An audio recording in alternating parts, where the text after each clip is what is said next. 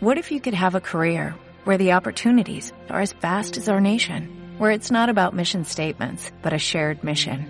At U.S. Customs and Border Protection, we go beyond to protect more than borders, from ship to shore, air to ground, cities to local communities. CBP agents and officers are keeping people safe. Join U.S. Customs and Border Protection and go beyond for something far greater than yourself. Learn more at cbp.gov/careers. Es Radio. Málaga.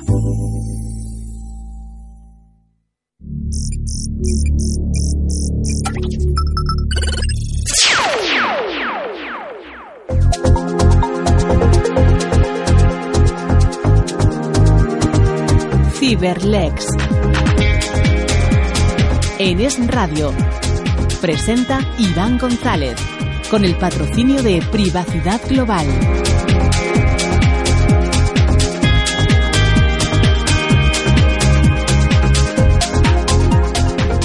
Buenas, muy buenas. Qué ganas de que llegara el jueves toda la semana esperando para volver a estar aquí con vosotros. Ya sabéis, mi nombre es Iván González de privacidadglobal.com y esto es Cyberlex.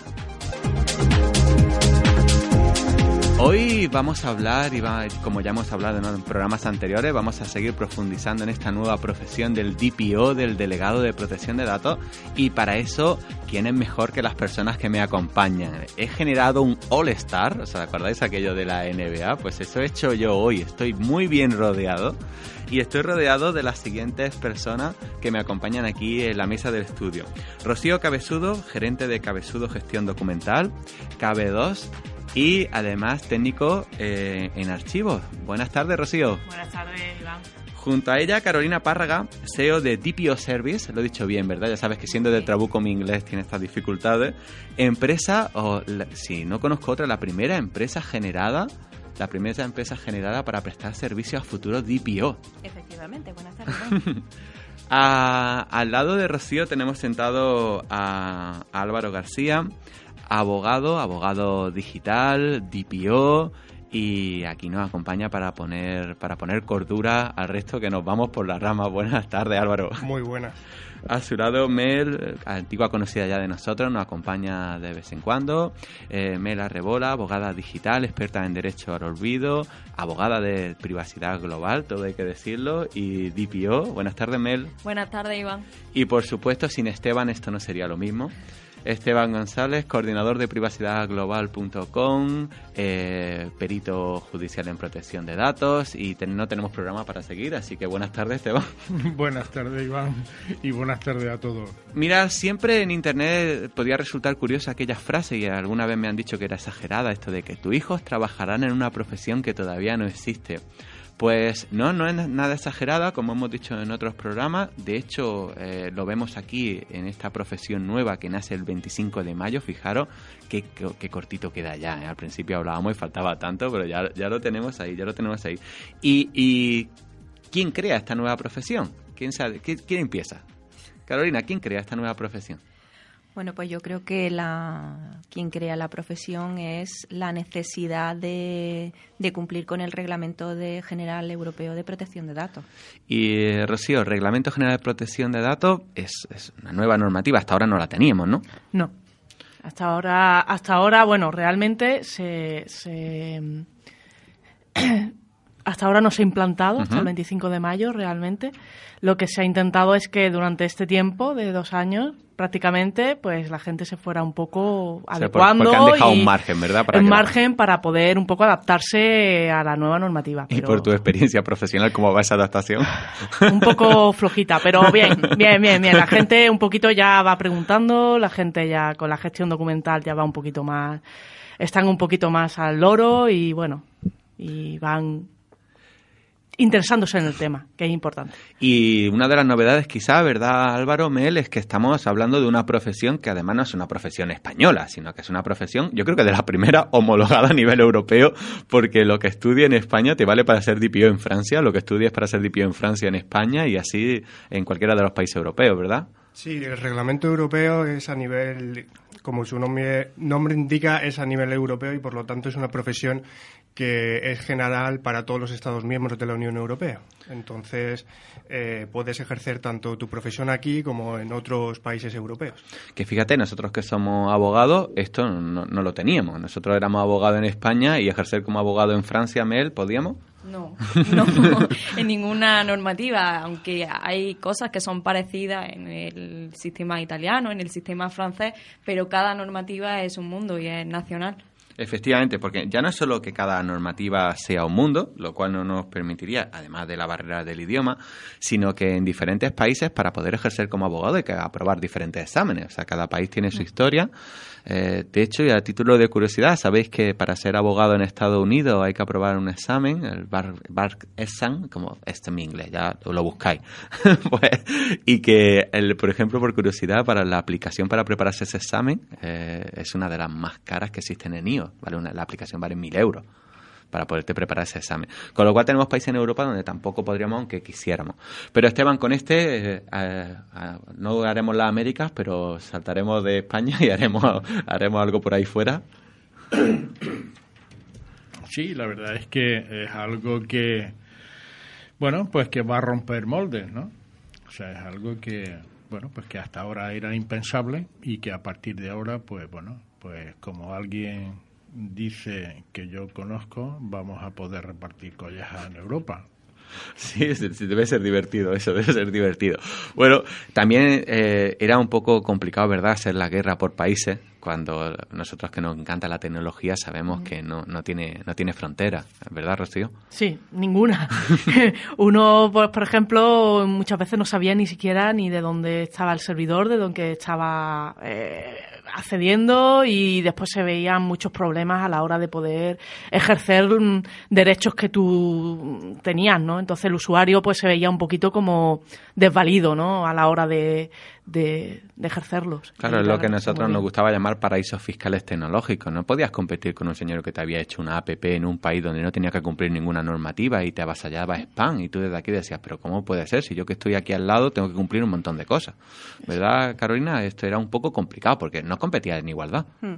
No, realmente, bueno, el, se ha querido, o por lo menos por el por la Administración eh, se ha querido poner un poco de regulación a, todo esto, ¿no? Es decir, aumentar los derechos que, bueno, ya no aumentar, sino realmente que se cumplan los derechos de los consumidores, los derechos de los clientes y los derechos de cada uno de nosotros, tanto como empresas como, como clientes de esas empresas.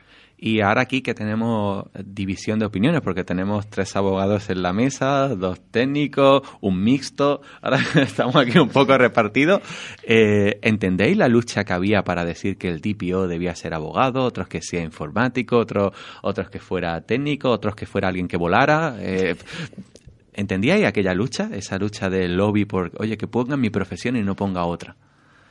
Sí, porque realmente es mm, se abre un campo muy grande a la hora de, de, de trabajar, ¿no? Es decir, mm, eh, aquel que se profesionalice o profesionalice eh, en, en, protección de datos a nivel europeo eh, tiene que tener una, una, cantidad de conocimientos diferentes en, en, relación a para poder ejercer ese, ese trabajo no no puedes ser solo abogado no puedes ser solo técnico tienes que tener un amplio conocimiento. Sí, Esteban asiente porque me imagino que piensa igual, ¿verdad? Sí, tienes que, pues hay que tener unos, unos conocimientos grandes en derecho, en informática, en compliance, es un conjunto, es un conjunto de, es una mezcla y seguramente es, es complicado que, que, con una sola carrera o con una sola profesión llegues a hacer ese compendio de, de, de, de cosas que tienes que, de conocimientos que tienes que tener para desempeñar el cargo de DPO. Con lo cual realmente es una profesión nueva porque no la podíamos encajar con ninguna de las anteriores. De hecho, Álvaro, no se piden esos estudios previos, ¿verdad? Pero no hay que ser licenciado ni diplomado. No, no se pide estudios previos y, como dicen mis compañeros, es una profesión que engloba un poco de todas, como puede ser una parte jurista, una parte informática, eh, pero lo que sí que es cierto, eh, a mi entender, es que eh, tienes que tener unos conocimientos de, de derecho un poco avanzados para saber manejar las situaciones que te puedan venir. Aparte de ser, aparte de ser informático, etcétera, pero yo creo que sobre todo en derecho. Claro, aquí cada uno, ya veis, arrima, el, arrima el agua a su sartén, como no puede ser de otra forma. Esto, eh, Rocío, ¿qué cada cual tira para un poquito para lo suyo, pero, pero bueno, yo mm, que me dedico a una cosa realmente que ni es ser eh, informático, ni ser abogado, ni nada, pero realmente somos, hemos sido siempre toda la vida los que hemos salvaguardado la cultura, hemos salvaguardado todo, todo, lo, todo lo que es de una localidad, ¿no? Claro, entonces mm, nosotros desde siempre, los bibliotecarios, documentalistas, pues siempre hemos estado muy metidos con lo que es la protección de datos, siempre teníamos, estábamos muy pendientes de eso, ¿no?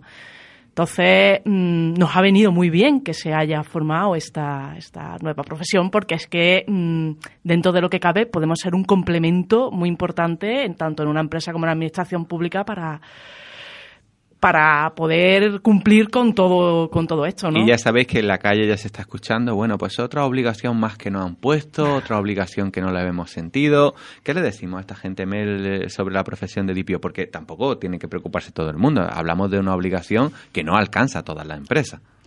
No, el reglamento ha limitado bastante el ámbito de aplicación del DPO es solo para administraciones públicas, eh, no para jueces y tribunales en el desempeño de sus funciones, es también para vigilancia masiva y habitual de individuos y para tratamiento de datos especialmente protegidos y de infracciones penales. Luego, nuestro proyecto de ley orgánica de protección de datos se ha venido muy arriba y ha introducido otros 15 supuestos, pero eso está todavía por ver. Ahora mismo los tres obligatorios son esos que hemos mencionado. Con lo cual, los oyentes que nos estén escuchando no, no, tienen que tener una de entrada un muro frente a esta profesión, asumiéndola como una obligación más, sino que en donde realmente va a ser falta esta profesión y se va a convertir en obligatorio, este profesional está ahí justo no para ayudar a su empresa en la que está trabajando, sino justamente para ayudar a las personas cuyos datos está manejando esa empresa. Es decir, está para ayudar a esa persona que de entrada está diciendo una obligación más. No, pues justamente ese señor en esa empresa es el que te va a ayudar a ti cuando tenga un problema. Debe ser esa la visión, ¿verdad, Rocío? Exacto. Es como una ayuda entre el, entre el usuario cliente y la empresa, ¿no? O la administración pública, porque muchas veces hacemos las cosas de manera mecánica y no nos damos cuenta de que estamos podemos llegar a incumplir con ciertas cosas, ¿no? Entonces el usuario se siente muy muy despistado muchas veces y no no pide por no saber, ¿no? Entonces mm, yo creo que eso es una cosa que también va a conllevar esto, ¿no? El que haya salido el reglamento, que la gente se va a dar cuenta de que de que sus derechos son más de lo que han ido ejerciendo hasta ahora. Entonces, mm, las empresas tienen que estar preparadas para poder responder a esas necesidades. Y en el ámbito de administración pública, Rocío, ah, un segundo está, y ahora, continúas, por favor. En el ámbito de administración pública, que es que Rocío se mueve mucho en ese ámbito, ¿verdad? Como sabemos los dos. ¿Qué percepción tienes tú? ¿Se lo están tomando en serio? Mira, mm, depende. Hay gente que sí, un poquito está interesada. Hay gente que, bueno, ya llegará el 25 de mayo, ya intentaremos un poquito menos, que ya falta menos, ¿no? Pero bueno, yo creo que Me sí. veo algunos diciendo mayo, bueno, ya después del verano, tampoco ahora en el verano vamos a cumplir. O sea que, aquí cada uno. Sí, yo creo que en definitiva, mm, poco a poco, como todo, lo que se implanta en este país, poco a poco la gente se irá haciendo a la idea y entonces, pues poco a poco irán. Lo que me refería antes cuando estaba hablando Rocío del DPO eh, hay que tener también en cuenta que cualquier, eh, cuando un ciudadano, un cliente tenga un problema de protección de datos con la empresa, eh, no podrá poner una denuncia en la Agencia Española de Protección de Datos sin haber previamente haberlo hablado y haber tratado de solucionarlo con el DPO. O sea, el DPO es la Agencia Española de Protección de Datos dentro de la empresa. ¿Qué nos va a costar asumir esa cultura, verdad? ¿Qué nos va a costar? Lo mejor nos hubiera ayudado esto del nombre, como por ejemplo el francés, esto de que, en Francia, más que utilizar el término de DPO, están utilizando corresponsal de la agencia en la empresa. Lo mejor esa visión hubiera ayudado más porque, porque nos va a costar encontrar esa visión, ¿eh? nos va a encontrar un poco y, y nos, va a, nos va a costar que la empresa no te vean como una amenaza, y ni te vean mm. como uno, un asunto interno, ni como un auditor interno que viene a complicarle la vida, ¿verdad, Álvaro? ¿Qué va a costar ver esa visión? Sí, va a costar bastante ver esa visión porque la figura del DPO es como un intermediario entre la autoridad de control y, la empresa. Y eso es una cultura que ahora mismo en España no está implantada. Y va a costar cambiar esa, esa cultura que tenemos actualmente y quizás mm, sea con el tiempo, irá cambiando. Y también si se va promocionando también la figura del DPO, porque es una figura totalmente desconocida en este país, eh, quizás ya ya vaya implantando esa cultura que, Sí, Esteban siempre ha hablado de eso también, siempre ha dicho, oye, esto necesitará una campaña de concienciación, una campaña pública de difusión. Es que yo entiendo que tiene que ser así, debería de ser así. Ya lo hemos sufrido antes con la LOPD, con la Ley Orgánica de Protección de Datos, que no hubiese campañas de concienciación. Y yo creo que eso es lo que hace que la gente o que las empresas, muchas, hayan no hayan hecho siquiera por cumplir con ella. Entonces ahora yo entiendo que deberían, debería eh, la misma, los mismos organismos deberían de hacer esas campañas y de publicitarlo y de, y de hacer, de enseñar a la gente y a las empresas, enseñarlo a todos qué es, para qué sirve. Es lo más interesante.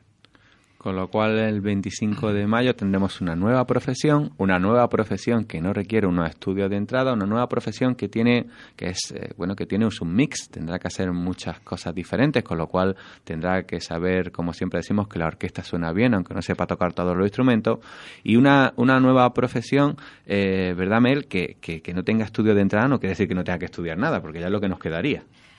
Bueno, sí, como... No lo digo porque ya habrá alguien diciendo, pues, pues ya está, pues yo mañana DPO. Me están cargando las tarjetas ahora mismo en imprenta, ¿eh? Así que... No, sí, además en muchos casos curiosos ya se venden como DPO. Abogados en este sector se, se piensan que por haber estudiado la licenciatura o el grado ya tienen conocimiento de DPO y para mí sí hace falta tener conocimiento jurídico, aunque no es lo principal, la base es tener conocimiento de protección de datos. Si no tienes conocimiento, no has trabajado de protección de datos o no sabes lo que es la protección de datos, eso en la licenciatura no nos lo enseñan. Es un apartado muy perdido en algunos casos y para mí la base es saber protección de datos y mucho de informática y, un mix, lo que hemos dicho, pero no, no estudios de nada. ¿Y dónde vamos para formarnos en esas cosas? Eh, ¿Dónde, ¿Dónde podemos encontrar información para formarnos? ¿Dónde, ¿Dónde me dirijo para ver un poco ese mundo? Eh, tiempo para hacer publicidad, un, dos, tres. Ivantia.es. Independientemente de, de, la, de la mejor escuela de, de protección de datos de España, Ivantia.es, eh, independientemente de eso, nada, solo la mejor, eh, los oyentes pueden empezar por acudir a informarse a la Agencia Española de Protección de Datos, que digamos es el organismo madre, porque si empiezan a buscar en Facebook y empiezan a buscar en Internet, puede que acaben un poquito mareados porque la información es tan exagerada y a veces no muy acertada, que comiencen por arriba, comiencen por la agencia y a partir de ahí, cuando ya tengan un poco claro la figura, a partir de ahí ya que empiecen a buscar dónde podrían formarse para eso, pero que comiencen primero por, por arriba, que es por donde van a encontrar la información que sí que está verificada y sabemos que está correcta. Porque si no, Rocío, pueden acabar estudiando cualquier cosa. Lo que sea. cualquier cosa. No se sabe. Yo, perdóname, Iván, le, sí querría decir que eh, el tema de que mm, no estés con una carrera detrás, es decir, estoy totalmente de acuerdo con lo que dice Mel, que para, para ser un buen DPO tienes que ser un, un buen encargado de, de, o sea, de la protección de datos, pero sí es cierto que para, para ejercer como DPO, eh, aunque, la, aunque la agencia, aunque el reglamento no te exige que, que tengas que certificarte, eh, sí hay eh, o sea, si hay esa posibilidad de eh, certificarse como DPO. Es decir, eh, aquellos que tengan una certificación como DPO van a ser no mejores que, que, los DPO normales, pero... Sí. No mejores, aunque sí. Pero sí realmente te va a dar una más garantía de que esa persona está realmente formada en lo que tiene que estar formada. Es decir, aquí mm, todos los compañeros que hemos, que hemos estado en el, en el curso de, DPO, eh, de Ivantia, eh, mm, cada uno era tenía una profesión diferente. Había ingenieros, había abogados, había economistas, había. Mm, yo creo que eh, la primera la primera promoción de, de Ivantia ha sido para mí, evidentemente que yo he estado una de las mejores y, y sí que es cierto que todos los compañeros han sido muy... Eh, que han aportado cada uno un granito de arena diferente y, y eso es muy bueno porque es muy enriquecedor. Entonces, eso es lo que tiene que tener un DPO, es decir, tiene que tener un poco de todo. ¿Y interno o externo? Posibilidades, porque claro, quien nos esté escuchando dirá, vale, yo estoy en ese cajón que ha dicho Mel antes, yo resulta que tengo una clínica médica, una clínica médica de tamaño importante en Málaga, con lo cual sé que me cae esto del DPO. ¿Qué hago? ¿Contrato a alguien externo? ¿Lo puedo hacer interno? ¿Cómo lo hago? ¿Que- ¿Existen las dos posibilidades o es que no tengo posibilidades? ¿Cómo iría esto? Contarme un poquito. Pues interno, si es una gran empresa, lo recomendable em, yo creo que sería hacer el curso de ivantia.es. en primer lugar. Después, cuando si eres una clínica privada pequeña o eres un dentista o eres una escuela de educación, eh, lo recomendable sería contratar a un DPO externo, que no quiere decir que tengas que tener un DPO externo, sino que te puedes asociar entre las distintas clínicas o, o, mm, o empresas públicas. Incluso colegios profesionales. Exacto, para tener un DPO.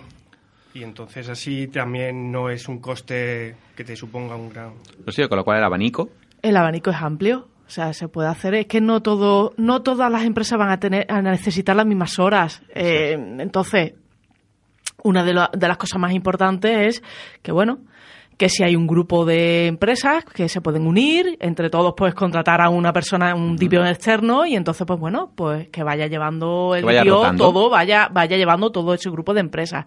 Es decir, eso está totalmente contemplado. Entonces, el tener un DPO interno, mm, vale, eh, pero tiene que ser una empresa grande, tiene que ser una empresa que a esa persona solamente se, se deba dedicar a eso. Tiene que ser una persona que tenga acceso a mucha información de la empresa, porque si no, no puede hacer bien su trabajo. No puede ser un- una persona que comparta a lo mejor un trabajo administrativo o un trabajo informático con, con- con el de delegado de protección de datos. Sí, claro, porque además ahí estaríamos en la línea de lo que se llama la independencia del DPO, Exactamente, ¿verdad? eso es, porque mm, desde dentro las cosas se ven de otra manera. Y Entonces uno nunca cree que ni que te pueda tener una brecha de seguridad, ni que le pueden, no sé, eh, incluso incluso un empleado puede sacar información de la empresa, etcétera, etcétera. Y una persona externa, un externo, pues evidentemente, a ser independiente, aparentemente en principio, pues evidentemente te, te puede sacar de las castañas del fuego muchísimo mejor. Así que Mel eh, será una primera decisión que tendrá que tomar la empresa, ver qué coste le supone interno, qué coste le supone externo, en el caso de que esté obligado a tener el DPO, y tomar esa decisión, porque al final yo creo que cualquiera de los dos modelos tiene ventajas e inconvenientes. Claro, exacto. Yo estoy un poco de acuerdo con mis compañeros y en otras cosas discrepo un poco. Yo entiendo que en una Discrepa, discrepa. Eh, en una empresa así más mediana, por ejemplo, si es interno, tiene la ventaja de que los datos se quedan internamente. La confianza es muy importante y no es lo mismo contratar a alguien de fuera a que venga a hurgar en tus cosas a que sea un trabajador que esté ya allí. Lo que pasa es que, claro, como bien ha dicho Rocío, ese trabajador a lo mejor es informático y tiene que dedicar ahora unas horas de su trabajo a ser DPO y a lo mejor no lo cumple tan tan bien como una persona externa que venga a hacer ese papel. Por eso ambos tienen sus ventajas y sus inconvenientes. Eso es decisión de cada empresa. Claro, es así. Es o sea, justo. cada empresa Mm. se tendrá que sentar y tendrá que, de- que- que decidir qué es lo que necesita. El presupuesto con el que, el que cuentan y entonces pues ver... Deberían de irse sentando ya, ¿verdad? Lo bueno, sí, por- la verdad es que sí. y sobre todo las administraciones públicas. Es Sí, decir, las administraciones públicas sí o sí deben tener un DPO interno. Sí, el problema que generan las administraciones públicas, Carolina, que yo ya me lo he encontrado, es que como no tenían ni idea de esto, pues no están los presupuestos de este año. Efectivamente. Y como no están los presupuestos de este año, pues ahora no saben por dónde encajarlo. Y claro, ya te dicen, bueno, pues ya será 2019. Dices tú, espérate, que eso echa lo- la pelota muy para adelante. ¿Esto cómo es? No, no, pues si es que esto lo teníamos que haber contemplado, pero que aquí esto no lo hemos contemplado. Y ya sabes que sus presupuestos funcionan con mucha anterioridad. Así es. Así que ahí tienen un poco de dificultad ellos de dónde lo encajonan. Y el día 26 de mayo en la Agencia Española de Protección de Datos tienen que tener nombre y apellido de quién es el DPO de cada Sí, ya sabemos que en la, en la agencia española se han quedado un poquito atrás en eso, pero en la catalana están ya, la mayoría de nombramientos de ayuntamientos catalanes están ya en la Agencia Catalana de Protección de Datos, o sea que, Hmm. que allí han ido un poco más rápido en este sentido, igual que en otros un poco más lento, pero en este sentido, por ejemplo, han ido un poco, un poco más, más rápido. Y una vez que tengamos el DPO, si, si también ayuda a defender a los clientes y ayuda a defender esa parte, ¿Cómo sabré yo quién es el DPO de una, de una institución, de una empresa? ¿Eso, página amarilla? ¿Dónde lo miro yo eso? Eh, debe de estar publicado en su página web, aunque el reglamento no dice expresamente que tenga que ser el nombre y apellido, sino la forma de contactar con el DPO. Puede ser un email que esté publicado en la página web de cada empresa para que cua- cualquier interesado que tenga alguna consulta, alguna duda o quiera ejercer sus derechos acuda directamente a ese email o teléfono.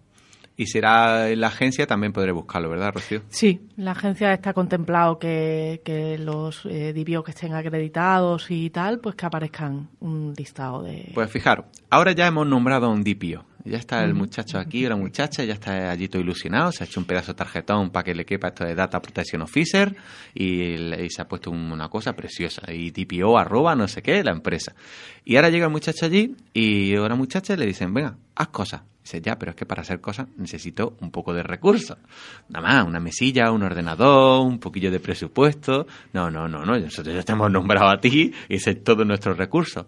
Eh, esto al final acaba siendo eh, lo que se llama en inglés un make-up DPO, es un DPO de mentira. Simplemente lo que hemos hecho es cumplir un trámite formal, poner una persona que ni siquiera a lo mejor, eh, esperemos que en lo mejor de los casos por lo menos le hayan explicado algo y con eso creen que cumplen el expediente. ¿Lo cumplen? La pregunta es, ¿lo cumplen? Si tuvieran No, un problema absoluto, realmente, En absoluto.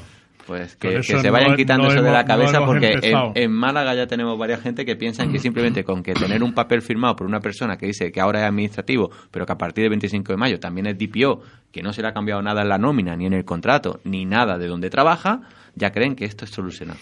A ver, eso es que son cosas, de lo que acabas de decir, Iván. A ver, la nómina tiene que cambiar, el contrato tiene que cambiar. Qué alegría le está Pero dando un muchacho que firmó un papel ayer. Qué alegría. Pero básicamente, a ver, básicamente, primero, tiene el contrato tiene que tener, eh, tiene que ser un contrato blindado. Eh, no puedes despedir a un DPO porque no te guste lo que te ha dicho. No porque haya hecho un desfalco o cualquier otra barrabasada, eso sí que lo puedes despedir, pero no por decirte lo que tienes que hacer y que diga el gerente de la empresa CEO, eh, no, otro. no me gusta, Tráeme tráeme otro. otro que me diga otra cosa. No, por eso no se puede despedir. Lógicamente tiene que tener un sueldo acorde y responde solo a nivel de dirección. Entonces, verás, o sea, no el que sea un administrativo es complicado. Que tenga unas horas de administrativo y que esté allí mm, haciendo facturas o haciendo documentos o mandando correos de la empresa y que en otro momento del día tenga que hablar con sus compañeros, formarlos, tenga que hacer, eh, bueno, una evaluación de impacto, hacer, o sea, eh, eh, no lo pueden, es complicado te- cambiarle a toda la empresa el chip de que este era Pepito, eh, el auxiliar administrativo, y ahora es DPO. Eh, eso es muy complicado cambiar el chip. Por eso no es interesante que sea el DPO interno, debe de ser externo. Ya veis que aquí tenemos opiniones de todas las, de todas las medidas. Y a mí me gustaría, porque yo sé que vosotros esto se os da muy bien, la comunicación con otras personas, ¿creéis que el DPO tiene que ser una persona que, que sepa comunicar bien? Que sepa transmitir dentro de la empresa bien lo que hace y cómo ayuda, porque de lo contrario va a ser una persona que no va a poder moverse de, una mesa. Hombre, yo entiendo que, que las habilidades sociales de un DPO tienen que ser muy grandes porque tiene que tratar tanto a nivel directivo, a nivel de compañeros, tiene que formar, tiene que y sobre todo tiene que tratar con, con el cliente. Es decir, eh, y el cliente cuando viene a un DPO eh, no viene sonriendo. Es decir, el cliente viene porque ha tenido un problema con la empresa y entonces, bueno, pues tú tienes que tener unas habilidades para, primero, De para... mediador. Efectivamente, y para mm, intentar solucionar eh, ese problema que ha tenido el cliente y segundo, mm, comprobar por qué ha ocurrido y poner las medidas necesarias para que no se vuelva a ocurrir. Pues llegando al final del programa, fijaros qué rápido se ha pasado la media hora, ¿eh? Tendremos que venir porque tenía, se me han quedado la mitad de las preguntas por hacer y a los oyentes por saber, así que tendremos que repetir eh, la próxima semana. Eh, a conclusión diremos, profesión obligatoria, profesión a partir de mayo en muchos casos, estudios necesarios, habilidades y una persona que realmente tiene una responsabilidad y tiene que asumirla. Con lo cual, hasta aquí llegamos hoy en nuestro programa de Cyberlex. Ya sabéis que seguir siendo curiosos con la tecnología y nosotros nos vemos la semana, la semana que viene. Un abrazo a todos.